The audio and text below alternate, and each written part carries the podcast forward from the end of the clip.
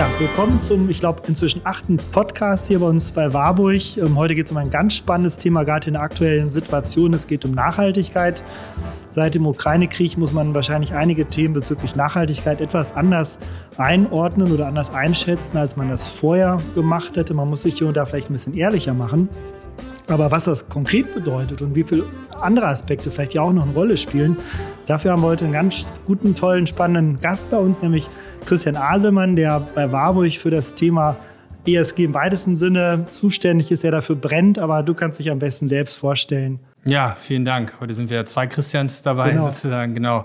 Ja, ich bin ja schon jetzt auch ein paar Jahre in der Warburg-Gruppe erst als Trainee ja, dabei gewesen und dann habe ich ja das Glück gehabt, seit ungefähr anderthalb, zwei Jahren das Thema Nachhaltigkeit dann auch umsetzen zu können. Und das finde ich auch so ganz schön, dass das jetzt im beruflichen Aspekt äh, geklappt hat, äh, weil so privat, jetzt zwei kleine Kinder, da rutscht das Thema ja dann in den Vordergrund. Ne? Und gerade wie du schon gesagt hast, jetzt zum Hintergrund Klimakrise, Krieg und so, ist es halt sehr relevant. Und ich glaube, es ist einfach wichtig, dass man da sich transparent und auch eine gute Kommunikationsstrategie irgendwie an den Tag legt, um auch authentisch sein zu können. Ne? Genau. Wir können ja gleich mal so ein bisschen einsteigen, ähm, was in den letzten Wochen, finde ich, sich verändert hat oder was auch gezeigt hat, wie schwierig das ist, das Thema Nachhaltigkeit endgültig zu definieren und abschließend zu definieren. Das waren ja so die Ereignisse um den Krieg. Wenn man sich zum Beispiel mal anschaut, die Rolle des Gases. Also es gibt in der EU-Taxonomie den Beschluss, dass äh, neben Atomkraft auch Gas nachhaltig sei. Das war natürlich am Ende ein politischer Kompromiss zwischen Deutschland und Frankreich.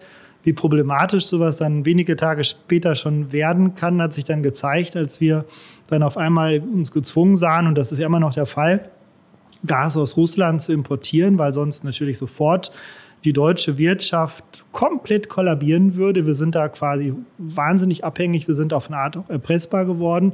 Das heißt, wir kaufen jetzt Gas ein, was wir in der Taxonomie für Nachhaltigkeit, äh, was für Nachhaltigkeit steht, was wir als nachhaltig einordnen und finanzieren damit eigentlich indirekt einen kriegsverbrecherischen Angriffskrieg. Das kann man gar nicht anders sagen. Und wenn jetzt der Wirtschaftsminister Habeck äh, im Rest der Welt sich umschaut, wo man sonst auch noch Gas einkaufen könnte und natürlich dann auf Katar stößt, äh, weil dort ein potenzieller Lieferant von Flüssiggas, von LNG tatsächlich zur Verfügung stände, dann ist das realpolitisch vollkommen nachvollziehbar. Ich würde als Wirtschaftsminister genau das Gleiche machen, aber Gas aus Katar ist nicht nachhaltig. Ich glaube, das können wir hier mal festhalten. Da sieht man, wie die Welt sich dann ändert und auch beim Thema Waffen. Wir wissen, Waffen sind äh, vielfältig geächtet. Man möchte als Portfolio-Manager heutzutage ungern noch Waffenhersteller in Portfolios halten aus Nachhaltigkeitsgründen. Gleichzeitig muss man sich aber auch fragen, ist es nachhaltig, sich nicht mehr verteidigen zu können? Das sind auch Aspekte, die vielleicht mal überlegt werden müssen. Aber ich glaube, da hat die Branche auch die letzten Tage schon ein bisschen drüber nachgedacht. Und da kannst du vielleicht ein bisschen von berichten, wie man sich inzwischen dort positioniert. Ja, also es ist echt ein vielfältiges äh, Thema, was man da so hat. Also vielleicht kann man mal erstmal über Waffen, das ist ja gerade das naheliegendste oder das präsenteste, so ein bisschen drüber sprechen. Ich glaube, heute ist auch die Entscheidung des Bundestags, die 100 Milliarden Zusatz Haushalt da zu gewährleisten. Da muss man ja auch mal ins Relation setzen. Ich glaube, es ist fast 25 Prozent des regulären Bundeshaushalts. Also das ist einfach auch eine gigantische Summe, die da bereitgestellt wird. Gleichzeitig muss man mal sehen, wenn man sich das mal im historischen Kontext anguckt, so eigentlich sollen wir ja aus der NATO-Verpflichtung, ich glaube, zwei Prozent des BIPs äh, leisten. Ich habe mal geguckt, die, zumindest mal die letzten 15 Jahre waren wir eher so bei 1,4, 1,5 Prozent. Also da fehlt eine ganze Menge. Und selbst wenn wir jetzt die 100 Milliarden dann dazu nehmen, dann kommen wir dieses Jahr zwar auf einen deutlich höheren Anteil als, als die 2 Prozent, aber wenn man das historisch aufkumuliert, dann sind wir noch längst nicht da, wo wir eigentlich aus der Verpflichtung hätten sein müssen. Ja, doch 2% ist ja nicht so viel. Also ich war selber auch nochmal Bundeswehrsoldat vor langer, langer Zeit. Das waren so die Zeiten, als die Bundeswehr noch funktioniert hat quasi. Damals hat man ungefähr mal so 3% des Bruttosozialproduktes oder des BIPs aufgewandt äh, für Verteidigung. 2% ist eigentlich so eine Minimumgröße. Insofern hast du das, finde ich, ganz sinnvoll zurechtgerückt. Auch die 100 Milliarden ist eine gewaltige Summe. Aber wenn man das auf die nächsten Jahre streckt, ist es eigentlich wiederum im Vergleich zu anderen Nationen auch nicht so gewaltig viel. Aber gut, das ist noch ein anderes Thema. Genau, ich denke, da muss man auch gucken, wo, wo bleibt denn das Geld? Ne? Also ja. wofür wird es verwendet? Da habe ich auch mal geguckt. Also ein Großteil landet ja auch in der Verwaltung, Personalaufwand, aber auch Mieten und so weiter wird dann da ja auch umgesetzt. Also ich denke, das, das ist was, was uns die nächsten Jahre noch so ein bisschen begleiten wird. Wie kann man das machen? Ja. Und du hast ja den Aspekt angesprochen, was heißt denn das eigentlich so? Also ist Sicherheit und Frieden, brauchen wir dafür nicht Waffen? Also ich, ich glaube, das ist, ist äh, ein ganz essentielles Thema. Also da brauchen wir gar nicht unbedingt nur militärisch denken. Also Polizei hätte ich auch gerne, dass sie mich beschützt, wenn ich überfallen werde oder wenn irgendwelche anderen Straftaten geschehen. Dafür sollten nicht nur Platzpatronen verwendet werden, sondern da muss auch eine, eine, äh, glaubhafte Abschreckung einfach vorhanden sein, damit das Ganze auch funktioniert. Ähm, gleichzeitig ist es natürlich schwierig, Waffen in den Kontext reinzubringen, dass sie auch nachhaltig sein können. Also weil selbst, ich glaube, das wird wahrscheinlich jeder Waffenhersteller unterstreichen, wir äh, verbauen nur ähm, defensive Waffen und nur für die Verteidigung ausgerichtete Waffen. Aber es ist natürlich niemals sicherzustellen, dass das nicht auch ähm, dauerhaft äh, so bleibt oder dass auch irgendwie ja. da Schindluder mitgetrieben wird. Gerade Korruption ist dann ein Riesenfaktor. Da sind wir ja auch schon wieder in der ESG-Welt. Das ist ja das Governance-Komponente, die damit einherspielt. Und ich habe jetzt auch gelesen, dass im Zuge des Ukraine-Konflikts ganz viele Waffen eingesetzt werden, die aus der Zeit des Kalten Krieges, aus der DDR-Zeit noch ähm, ja. fungieren. Und selbst wenn man dann versucht, sich dem Ganzen zu nähern, dass nur demokratische Staaten Waffen bekommen sollen äh, jetzt, ist ja die Frage, was passiert denn in 30 Jahren mit diesen Staaten? Und wenn diese mhm. Waffen sind immer noch da, wenn sie mhm. nicht eingesetzt werden. Und irgendwie finden sie auch den Weg, äh, wenn man mal jetzt auch nach Afrika guckt, wo autokratische Staaten ja dann auch ganz gerne sich versuchen, militärisch an die Macht zu setzen.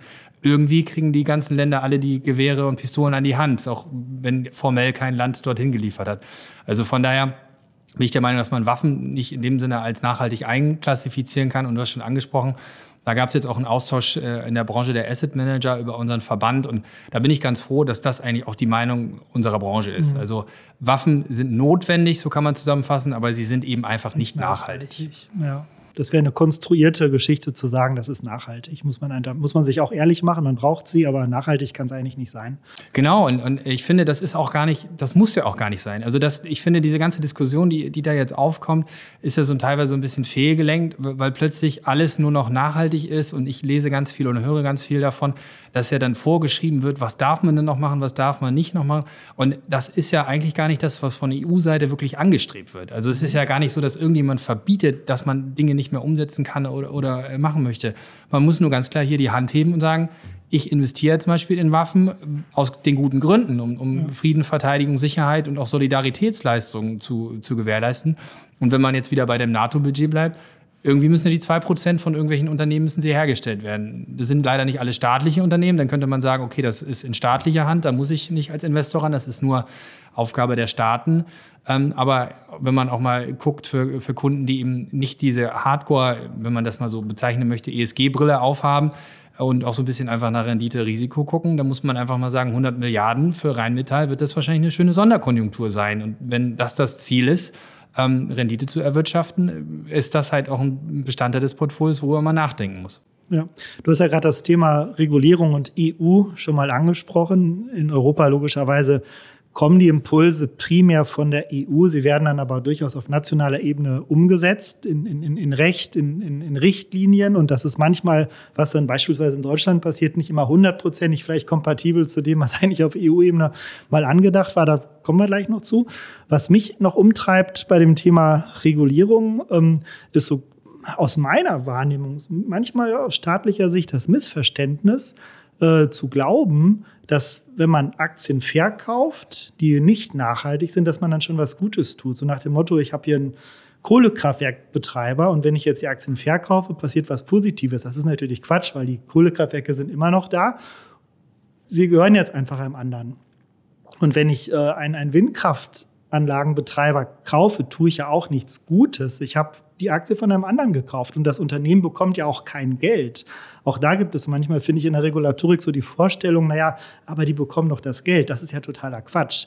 Äh, der Verkäufer bekommt das Geld. Im Unternehmen ist es erstmal vollkommen wurscht, ob Herr Meier oder Herr Müller oder die oder die Stiftung ähm, quasi die Aktie hält. Die Effekte sind ja viel indirekter. Die, die, die stellen ja darauf ab, dass man langfristig ähm, über, über kleinere Preiseffekte, Allokationseffekte hat, sodass Unternehmen, die vielleicht nachhaltiger wirtschaften, langfristig auch einen besseren Zugang zu Kapitalmärkten haben, sich leichter refinanzieren können. Das sind aber ganz, ganz langfristige Effekte, die ja ad hoc erstmal gar nicht darstellbar sind. Das ist vielleicht finde so ein Grundproblem, was manchmal auch bei Kunden vorherrscht, mhm. dass man was Gutes tut, wenn man nachhaltige Aktien kauft. Das ist eigentlich in dem Moment erstmal nicht der Fall. Aber was mich noch viel mehr teilweise in die Verzweiflung treibt, ist die Beobachtung, dass gerade in Deutschland EU-Regularien so, in, so extrem interpretiert werden, dass es manchmal doch an dem vorbeigeht, was eigentlich die EU, EU ursprünglich äh, vielleicht beabsichtigt hat oder beabsichtigen wollte. Da kannst du vielleicht noch was zu sagen. Ja, also gerade wenn man mal anguckt,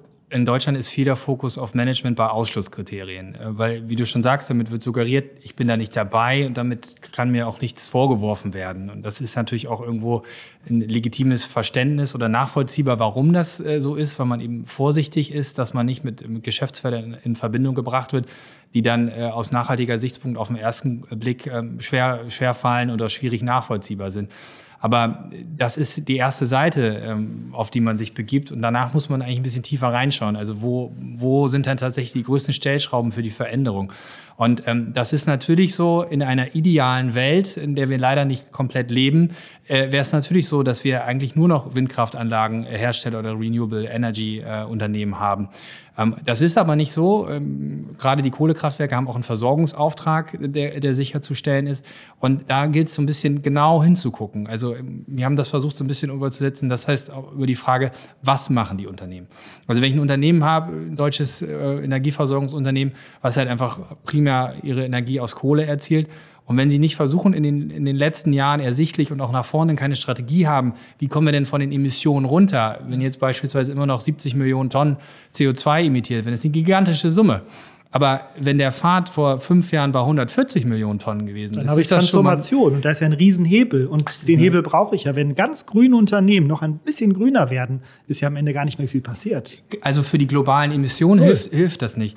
Aber da ist es dann auch wieder so, gleichzeitig, wenn ich ein Unternehmen habe, was diesen Transformationsprozess nicht erkennen lässt und nur auf dem Papier äh, erzählt, wir machen da was und man kann es in den Daten einfach nicht nachweisen, da hilft dann genau das Desinvestment. Weil das, da gibt es auch von der, ich glaube, die, die Uni Augsburg war das, äh, die im Sustainable Finance Lehrstuhl da ein Paper mal äh, zu veröffentlicht hat, was ich mir so rudimentär durchgelesen habe, äh, wo dann auch da gezielt war, dass eben solche Desinvestments bei Firmen, die sich gar nicht bewegen, mhm. dann am Ende dann doch auch wiederum was Positives bewirken. Also es, es, läuft so ein bisschen zusammen und das ist ja auch so ein bisschen so diese Engagement-Philosophie, die wir genau. versuchen auch umzusetzen in den direkten Gesprächen mit den Unternehmen.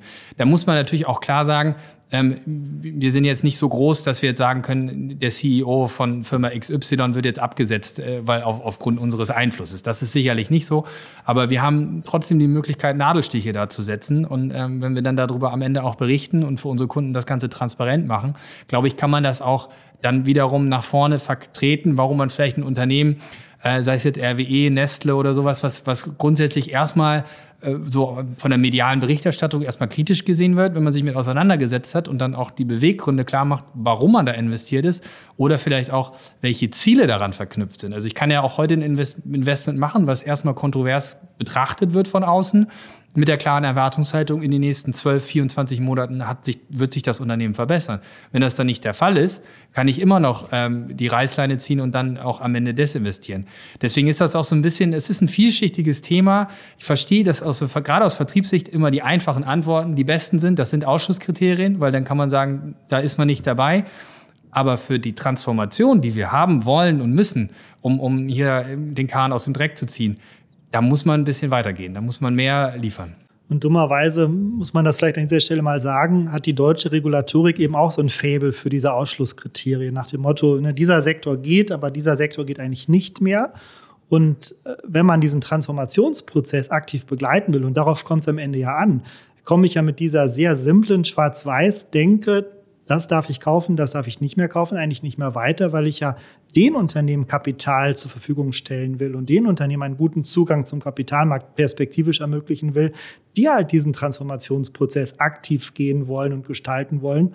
Und, und da habe ich dann ja auch für die Umwelt den allergrößten Hebel, weil das sind die, die am vorher am meisten äh, äh für Verschmutzung verantwortlich waren. Das, das genau das ist der Punkt, weil also es gibt ja von der EU-Seite auch einen EU Green Bond Standard. Der ist noch nicht final verabschiedet, aber es gibt ja schon die große Skizzierung und wir haben auch über unseren Branchenverband das mal näher erläutert bekommen, ähm, was denn darauf läuft. Und ähm, die Ziele der EU-Taxonomie sind ja, also sind ja sechs Ziele. Zu den ersten beiden gibt es ja schon technische Kriterien, also Vermeidung des Klimawandels und Anpassung an den Klimawandel. Und da sind natürlich logisch logischerweise die Unternehmen äh, daran möglichst stark interessiert, die heute einen hohen CO2-Fußabdruck haben, da sich zu positionieren und dann beispielsweise über Green Bonds zukünftig äh, Projekte zu finanzieren, die sich da dann besser gestalten. Und das ist dann natürlich hinderlich, äh, wenn es eine Vorschrift gibt, dass man nicht in Un äh, Unternehmen investieren darf, die mehr als 10 Prozent Anteil aus fossilen Brennstoffen erzielen.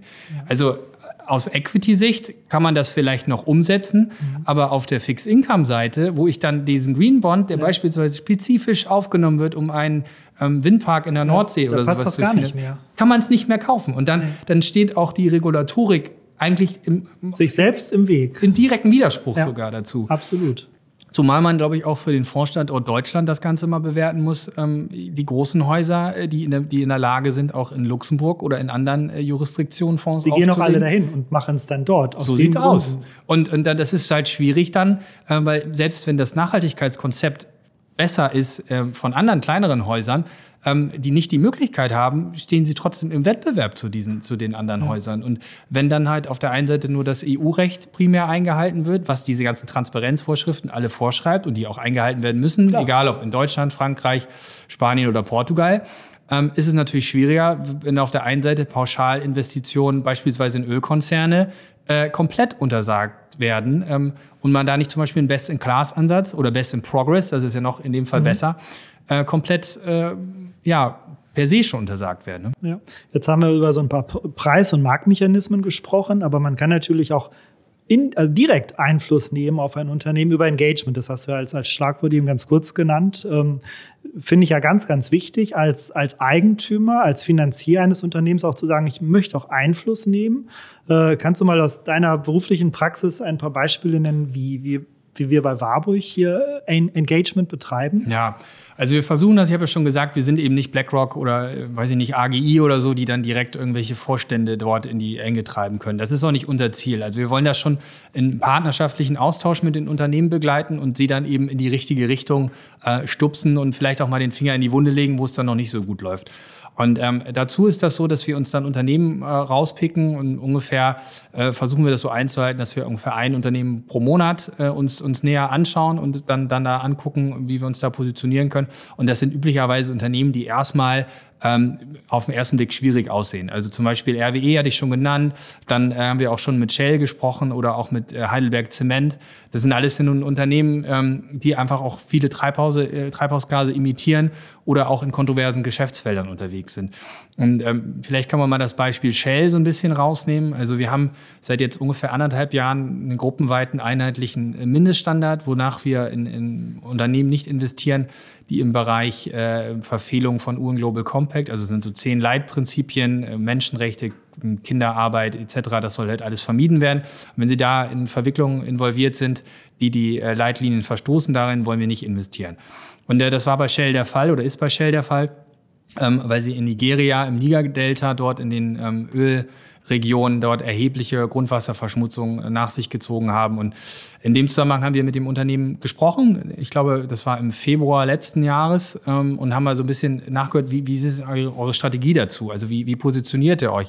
Und das Gespräch war nicht wirklich vielversprechend. Also da haben wir nicht den Eindruck gehabt, dass das tatsächlich erkannt wird, äh, worum es geht da, was sind denn die äh, umwelttechnischen Verfehlungen, sodass wir auch nicht gesagt haben, da können wir jetzt eine andere Einschätzung nehmen. Äh, also weil wir die Möglichkeit haben wir ja über unser qualitatives Gremium, sondern haben gesagt, da, da müssen wir dabei bleiben, das Unternehmen hat nicht verstanden auf gut Deutsch, was denn da notwendig ist. Kurze Zeit später kam das äh, bekannte Gerichtsurteil in Den Haag, wo dann ja. äh, Shell verdonnert wurde, im Prinzip mehr Geld für Klimaschutz auszugeben. Und ähm, im Juni oder Juli äh, des Jahres haben die dann bekannt gegeben, dass sie ihr Geschäft in Nigeria einstellen und veräußern. Also das ist im Prinzip mhm. das, also sicherlich nicht passiert, weil jetzt nur wir äh, das Ganze anbegleitet haben, aber vielleicht haben wir doch einen kleinen Teil dazu beigetragen, ja. das Ganze umzusetzen. Und ähm, dann haben wir und beziehen wir unsere Daten von, von MSCI, ESG und äh, die haben das Unternehmen dann im Zuge dessen auch hochgestuft, also auf eine höhere äh, Ratingstufung raufgesetzt. Und äh, das haben wir dann halt auch gesehen. Und jetzt werden wir demnächst das nächste Mal mit dem Unternehmen sprechen, um mal zu gucken, wie sind denn jetzt tatsächlich die Pläne. Weil nur dadurch, dass jetzt desinvestiert wird, ähm, wird ja die Umwelt dort nicht besser. Also da muss man auch ein bisschen gucken, wie, wie sind dann tatsächlich die, die Übergänge genau geregelt. Aber tendenziell ist der Weg dann jetzt erstmal aus unserer Sicht nicht mehr versperrt äh, für Investitionen in Shell, ähm, weil das jetzt äh, der richtige Weg gewesen ist, das zu veräußern. Und so, so kann man da versuchen, dran zu bleiben. Weil eben, wie du schon gesagt hast, das Unternehmen muss sich einfach verändern. Also, und ähm, da kommt man auch nicht drum herum. Also da gerade in dem Sektor ist ein sauberes Umweltmanagement essentiell, weil eben exorbitant äh, gravierende Schäden, sieht man noch bei BP, äh, Deepwater Horizon, einfach passieren ja. können, wenn da nicht äh, vorschriftsmäßig gearbeitet wird. Ja. Ergibt es Sinn, auch bei Staaten ein Engagement zu betreiben? Ja, das ist eine gute Frage. Äh, Finde ich ganz witzig, ähm, weil es, glaube ich, Vertreter gibt, die der Meinung sind, man, man kann auch mit Investitionen Staaten beeinflussen und Menschenrechte vorantreiben. Jetzt äh, hat sich unser äh, Wirtschaftsminister auch positioniert. Ich glaube, man konnte ihm ansehen in dem, in dem Video, dass er nicht wirklich begeistert war, jetzt mit Katar den Vertrag schließen zu müssen. Nee. Er hat aber die Hoffnung nochmal verkündet, dass möglicherweise sich da jetzt die Menschenrechtssituation dann auch verändert. Ich glaube, er ist wahrscheinlich auch nicht der erste Wirtschaftsminister, äh, ähm, Minister, der ähm, die Hoffnung da reinsetzt, dass das passiert. Aber es ist einfach ein schwieriges Thema. Das sieht man auch, äh, wenn man mal in China anguckt, wie unsere wirtschaftlichen Verflechtungen mit dem Land sind und der Uiguren-Thematik. Ähm, da begibt man sich in ein schwieriges Fahrwasser. Und da sprechen wir über Staaten, die, ja. äh, die mit den Ländern diskutieren. Wenn man jetzt versucht, als Investor sich anzumaßen, dass man, egal wie groß man ist, ähm, jetzt versucht, einen Staat da irgendwie hinzubegleiten, selbst wenn man mal die Möglichkeit hat, wirklich so groß zu sein, direkt mit dem Wirtschaftsministerium dort verhandeln zu können, halte ich das für anmaßend und ehrlicherweise nicht möglich. Und eigentlich ist man noch nicht demokratisch legitimiert dafür, weil dafür gibt es eine Bevölkerung, die wählt die Regierung, die kann sie auch wieder abwählen. Das ist eigentlich vielleicht nicht Aufgabe eines singulären Investors, auf Staaten in einer ganz speziellen Art und Weise Einfluss zu nehmen. Ich bin mir nicht sicher, ob das auch demokratietheoretisch sinnvoll wäre. Ich meine, man sieht es ja auch so ein bisschen, indem man versucht hat, in, in, äh, vor allem die Amerikaner mit ihren, ihren Kriegen im, im, Mittleren Osten irgendwo denen ein demokratisches Leitbild überzustülpen. Ähm, also sicherlich ist es erstrebenswert, dass das Meinungsfreiheit, äh, Menschenrecht und so, das sollte überall gelten. Aber es muss ein Stück weit auch aus der, aus der Bevölkerung selbst kommen, weil dieses Überstülpen eines institutionalisierten Rahmens funktioniert nicht und schon gar gar nicht auf äh, Investorebene. Und da muss man sich dann auch die Frage stellen, was man für, für Leitlinien dann eigentlich vertreten möchte als nachhaltiger Investor im, im Bereich Staaten. Das, das ist so. Die, die Frage muss man sich, glaube ich, einmal grundsätzlich äh, stellen, weil äh, wenn man sich das mal so anguckt, was vielleicht auch von ja, von Siegelvergabestellen, wie zum Beispiel vom FNG da äh, vorge vorgenommen wird, sind zum Beispiel auch UN-Biodiversitätsconventions, die unterschrieben sein müssen. Da gehören zum Beispiel die USA nicht dazu.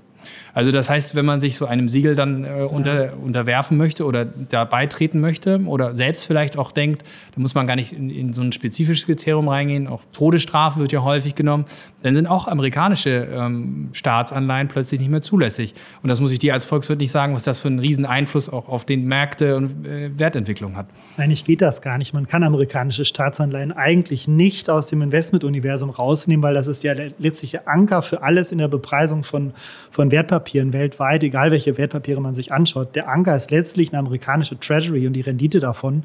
Das rauszunehmen, das würde schon tatsächlich Märkte auch hochgradig irritieren. Also ich meine, wenn man als ernsthafter, nachhaltiger Investor, und so haben wir auch Kunden, die das spezifisch ausschließen wollen und dann auch bereit sind, das ja, in, in, okay. in, Kauf zu nehmen, dafür ist das auch äh, gut und auch zielführend, weil das ja dann am Ende nur die eigene Wertvorstellung genau. und Ethik dann auch ähm, okay. äh, widerspiegelt. Aber es ist eben schwierig und man, man kann sich nicht so ein Kriterium drumherum bauen, äh, so dass dann Staaten noch drinne sind, die eigentlich nicht drinne sein sollten und so. Das, das ist schwierig. Also wir haben uns das Ganze ja auch angenommen und auf unseren Mindeststaat, äh, Mindeststand Standard für die Warburg-Gruppe äh, mal anzugucken, wie, wie funktioniert das mit Staaten. Und da war ein Überlegungsbeispiel, na, wir gucken uns einfach mal die, die Treibhausgasemissionen per capita an mhm. und sinken die über einen Dreijahreszeitraum oder steigen die über einen Dreijahreszeitraum. Ja. Und fand ich erstmal so von der Idee her einen ganz, ganz guten ja. Ansatz, weil wir müssen ja als Staaten alle zusammensitzen in einem Boot und das müssen wir in die richtige Richtung schieben. Das Ergebnis war, dass ich glaube, es war Schweden oder Norwegen äh, am Ende ein Wachstum hatte. Und zwar, weil das Niveau absolut auf, auf Be äh, Bevölkerungszahl schon relativ niedrig gewesen ja. ist und weil das ein Faktor ist, der sich immer aus ähm, also GDP, also ja, Wirtschaftsleistung und Einwohnerzahl dann irgendwo äh, verhält und also Treibhausgasemissionen ähm, sieht man dann halt, wenn plötzlich mal so durch Corona mhm. ähm, das GDP fällt, aber die Emissionen, weil sie einfach gar nicht äh, so, so nicht reagibel sind, können, und dann ist aber dieses Verhältnis größer. Und plötzlich muss man dann als, als aufgrund eines selbst auferlegten Nachhaltigkeitsstandards ein nordische, nordisches Land, was eigentlich Vorreiter ist, ausschließen. Auch Deutschland würde da wahrscheinlich die nächsten zwei Jahre nicht besonders gut ab, abschneiden, weil wir Kernkraft wird ausgeschaltet und wir ersetzen Gas durch Kohlekraft. Und ähm, wenn ich eine, sag ich mal, Gigawattstunde Strom produzieren will mit, mit Kohle, erzeugt das viel mehr CO2 als die gleiche Strommenge mit Gas. Also auch da wird Deutschland wahrscheinlich eher rausfallen, wenn man nur auf so ein singuläres Kriterium setzt. Ja, aber er zeigt eigentlich so, wo man denkt, könnte eigentlich ein ganz gutes Kriterium sein, wenn man es ja. dann anschaut. Und das ist ja dann, dann, also ich glaube, jeder Investor würde sagen, in einer Nachhaltigkeitsstrategie wäre Schweden ausgeschlossen, würde erstmal würde fragen, fragen wie kann das denn sein? Genau. Und so war es eben auch so, dass wir so ein Kriterium dann nicht genommen haben. Was haben wir dann versucht, uns äh, als, als Konsens, wie gesagt, das sind ja Mindeststandards, also da haben wir noch nicht den Anspruch, dass es wirklich eine ESG-Familie ist, demzufolge fallen auch eben die US Treasuries dort global für unsere Investition nicht raus. Aber wir haben trotzdem geguckt, was gibt es denn für internationale Konventionen, ähm, die auch von der UN dann eben verabschiedet worden sind. Und da haben wir geguckt, ähm, dass es was gibt, wo, wo Menschenrechte grundsätzlich geschützt werden und auch wo äh, Korruptionsverhinderungsmechanismen äh, unterschrieben mhm. worden sind ja. und, und, ratifiziert worden sind. Und das finden wir ist ein ganz gutes Kriterium, ja. wohlwissend, ähm, dass viele Länder das unterzeichnet haben und idealerweise ähm, dann das auch sogar noch mehr werden. Also weil mhm. das, die, die nicht unterzeichnet haben, können natürlich noch dazukommen. Und es, es gibt auch keine Aussage darüber, wie effizient äh, diese Maßnahmen sind. Aber es ist immerhin ein völkerrechtlicher Vertrag. Ja. Und ähm, an dem kann man sich, denke ich, in so einem Mindeststandard auch ganz gut Super objektiv, transparent, da kann sich im Prinzip keiner beschweren. Das ist, das ist nachvollziehbar. Ich habe noch eine letzte Frage. Und zwar, ähm, stell dir mal eine Stiftung vor, die fühlt sich nachhaltigen Zielen verpflichtet und hat auch in, in ihren Förderprogrammen, in ihrem Stiftungszweck sehr viele nachhaltige Elemente. Äh, würdest du dieser Stiftung zwingend dazu raten, dass sie auch nachhaltig investiert? Ja, das ist ein ganz spannendes Feld. Also und auch, glaube ich, wiederum eine, eine Frage, die man äh, in alle Richtungen beantworten kann. Also dieses klare Ja, Nein kann man da, glaube ich, nicht bekommen, auch wenn du das jetzt dir vielleicht erhofft hast. Also tendenziell würde man ja denken, wenn Sie eh ein nachhaltiges Ziel haben, sollten Sie auch nachhaltig investieren. Das wäre konsistent und auch äh, glaubwürdig und authentisch. Das ist ja ähnlich so, wie wir auch bei Warburg versuchen müssen, wenn wir eine nachhaltige Anlagestrategie verfolgen, dass wir uns selbst auch erstmal vernünftig aufstellen. Das wäre die naheliegendste Antwort. Ähm, aber da muss man gucken, was ist denn der Stiftungszweck und ähm, was soll denn mit dem Stiftungskapital eigentlich passieren? Und wenn zum Beispiel nur die neu hinzugewonnenen Ausschüttungen ähm, irgendwo realisiert werden müssen, und, und nur damit werden Projekte finanziert. Weißt du ja auch, das Niedrigzinsumfeld gibt nicht mehr so viel Rendite her. Das heißt, wahrscheinlich ist eine Aktienkomponente relativ prominent und da wahrscheinlich auch in dividendenstarken Titeln, um diese Ausschüttungskomponente auf einem vernünftigen Niveau zu halten. Und dann kommt so ein Stiftungskurator möglicherweise in eine Dilemmalage, wo er dann sagen kann, naja, also sind wir wieder bei Öl und Gas und auch äh, Versicherungsunternehmen häufig, die ja auch nicht unbedingt aus ESG-Perspektive äh, ganz vorne zu betrachten sind, dass das vielleicht Titel sind, die dann da auch ganz gut reinpassen. Und vor der Legitimation, dass mit diesem Geld, was dann dort ausgeschüttet wird, am Ende ja wieder ein positiver Zweck ähm, umgesetzt wird. Sei es drum, ähm, um selbst vielleicht auch CO2-Einsparmaßnahmen umsetzen zu können durch Aufforstungsprojekte oder wofür auch immer ein Stiftungszweck dann genau ausformuliert sein kann, kann das auch schon wieder zielführend sein, ähm, dass auch selbst eine Stiftung einfach nur in den Kapitalanlagen den einzigen Anlagezweck verfolgt, möglichst hohe Rendite oder möglichst hohe Ausschüttung zu generieren. Und dann sieht es auf den ersten Blick wieder nach einem Widerspruch aus, aber man muss hinter die Fassade gucken, ähm, um wirklich zu verstehen, was da ist. Und hier dreht sich wieder in den Kreis. Ich denke, das ist alles möglich, sofern das transparent und kommunikationstechnisch auf, auf öffentlich zugänglichen Dokumenten dann auch so aufbereitet ist ja. und dann auch die Stiftung dazu steht dass sie dann eben, und ich glaube, das ist wahrscheinlich der größte Punkt, genau. dass sie dann bekennen müsste, ja, wir, wir investieren in Öl und Gas oder wir investieren in, in äh, andere Unternehmen, die einfach hohe Ausschüttungen Um einen Cashflow erzielen. zu produzieren, genau. damit wir am Ende das finanzieren können, was uns wichtig ist. Genau. Und das ist dann nachhaltig auch. Genau, ja, irgendwo schon. Ja. Aber äh, deswegen ist es echt ein schwieriges Thema, weil wenn man noch mal kurz zurückspielt ins letzte Jahr, als die Offenlegungsverordnung in Kraft getreten ist und ja. es ging dann darum, so grob die Fonds in Artikel 6 nicht nachhaltig, 8 Nachhaltigkeitsmerkmale und 9 äh, hohe Nachhaltigkeitsintention einzuklassifizieren, war das dann so, dass dann auch für uns Kunden äh, hergekommen sind, die erstmal Artikel 6, was erstmal per se nicht nachhaltig wäre, aber dann sogar eigentlich bisher gar keine Nachhaltigkeitsaspekte in irgendeiner Weise erkennbar auch nur ansatzweise berücksichtigen. Ja. Und das musste man jetzt ausweisen. Und diesen Ausweis, dass äh, man quasi die Hand hebt und sagt, ich glaube nicht an Nachhaltigkeitsrisiken, den wollte plötzlich überhaupt keiner, keiner haben.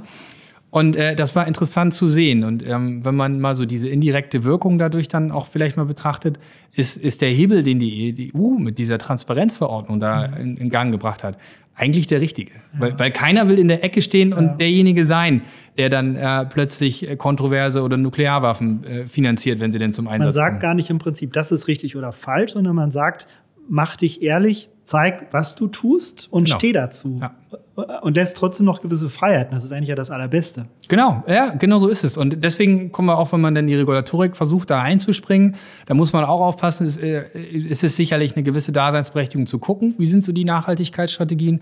Weil ich habe auch was gesehen, da gibt es ETF auf äh, bestimmte Sektoren, wo dann zum Beispiel im Healthcare-Sektor kontroverse Waffen ausgeschlossen werden und das reicht dann, um Nachhaltigkeitsfonds zu sein. ich glaube, da muss dann wahrscheinlich auch dann eine Regulatorikbehörde, ja. da muss sie dann hinschauen, so, ja. Dass das eben nicht dieses äh, Greenwashing dann am Ende ja. umgesetzt werden das kann. Das ist ungefähr so, als wenn man mit, mit Fettfreiheit bei Mineralwasser werben würde. Genau. Und ne, kalorienfreies Mineralwasser, das ist irgendwann nicht mehr ganz ehrlich. Genau. Und da darf man dann auch gerne hingucken und da darf man auch gerne kritisch sein. Aber pauschal erstmal Sachen vorweg auszuschließen, ähm, ist, glaube ich, zu, zu einfach da die Antwort. Ja, sehr gut. Vielen Dank, Christian. Das waren, finde ich, ganz tolle Einblicke. Viele unkonventionelle, aber super inspirierende Gedankengänge. Ich glaube, wir müssen in zwei, drei Monaten das nochmal wiederholen, weil da sind noch viele Fragen offen ja. geblieben. Kriegen wir heute gar nicht mehr alle beantwortet, aber nochmal vielen Dank. Ja, sehr gerne. Hat mir auch viel Spaß gemacht.